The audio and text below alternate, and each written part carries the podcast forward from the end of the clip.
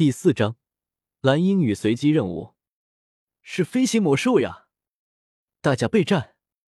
领头的斗士强者看着空中的蓝色巨禽，不由紧了紧掌中的长枪，同时对众人命令道：“听到他的话，其余护卫也反应过来，纷纷抽出自己的武器。蓝鹰虽说只是一阶魔兽，但其具有飞行能力，这可比一些二阶魔兽都难缠。”魔兽呀，这可是我来到这个世界后第一次遇到魔兽，没想到这么大。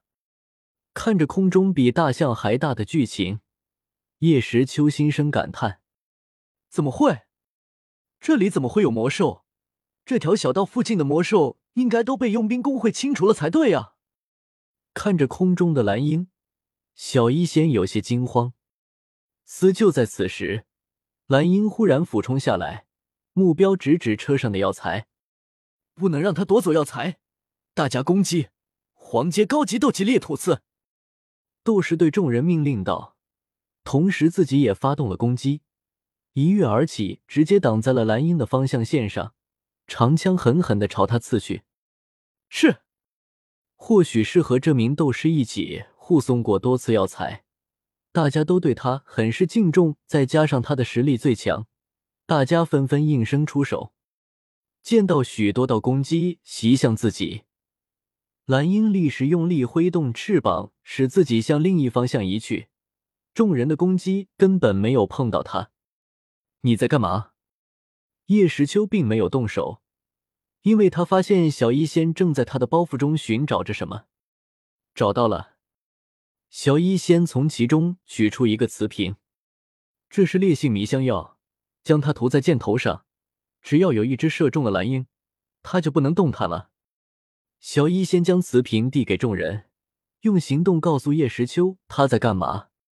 啊，差点忘了，这位是用毒的高手。看着眼前的细瑶少女，叶时秋忽然有些害怕。哎，算了，让他们动手吧，还是不多事了。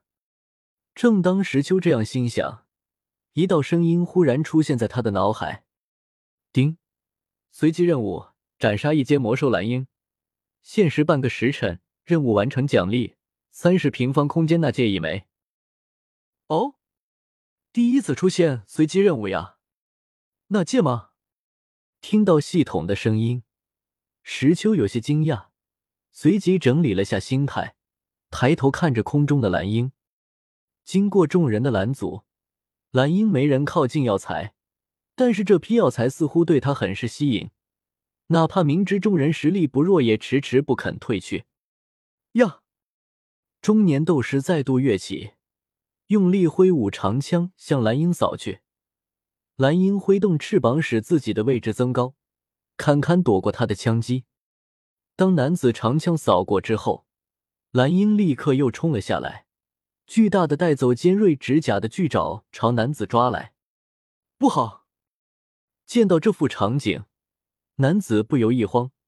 眼下他正处于半空中，后力不足，自己的裂土刺又是蓄力蹦出，从而攻击对手的招式，眼下根本用不出来。没办法了呀！见到巨爪快出到并刺穿自己，男子只好提枪横荡。蓝鹰的巨爪被男子手中的长枪拦住，因此他的爪子没能刺中男子。可是蓝鹰的巨大力量直接将男子撞了出去，直接撞在地面上。奶奶的，这畜生打不过就飞，仗着自己会飞就是不滚！男子不愧是斗士强者，从七八米的空中被蓝鹰大力打下来，除了狼狈一点，居然没受什么伤。提起长枪，又是几下，没中。中年斗士大骂道：“没错，论战斗力，蓝鹰的实力根本不是他一星斗士的对手。何况自己还有十几个帮手。但蓝鹰他会飞，一会儿冲下来，一剑攻击就又飞回去。弓箭射不中，长枪刺不中，大刀砍不中。小医仙给的迷药根本用不出去。喂，你们这帮小子！”有没有人会远程斗技？被蓝鹰气得半死，中年斗士忽然对众人问道：“要对付这种飞行魔兽，斗灵以下强者，除了等他下来时快速斩杀他，就只能施展能打到空中的远程斗技了。听到男子的话，众人都不由摇了摇头。他们都是普通的佣兵，会的斗技本来就少，都是些近身厮杀的，哪有远程斗技？再说那种斗技，除非是玄阶级别以上，否则威力不是很大。毕竟射程远是要以削弱威力为代价的。哎，难道只能在这和他耗下去，等他放弃了再走？看到众人的表情，男子不由叹了口气。小医仙见状也是有些愁苦，要是耽误了约定的时间，那万药斋可是要赔偿的。那个，我会远程斗技。就在众人郁闷自己要陪一个扁毛畜生在这耗着的时候，一个弱弱的声音响起。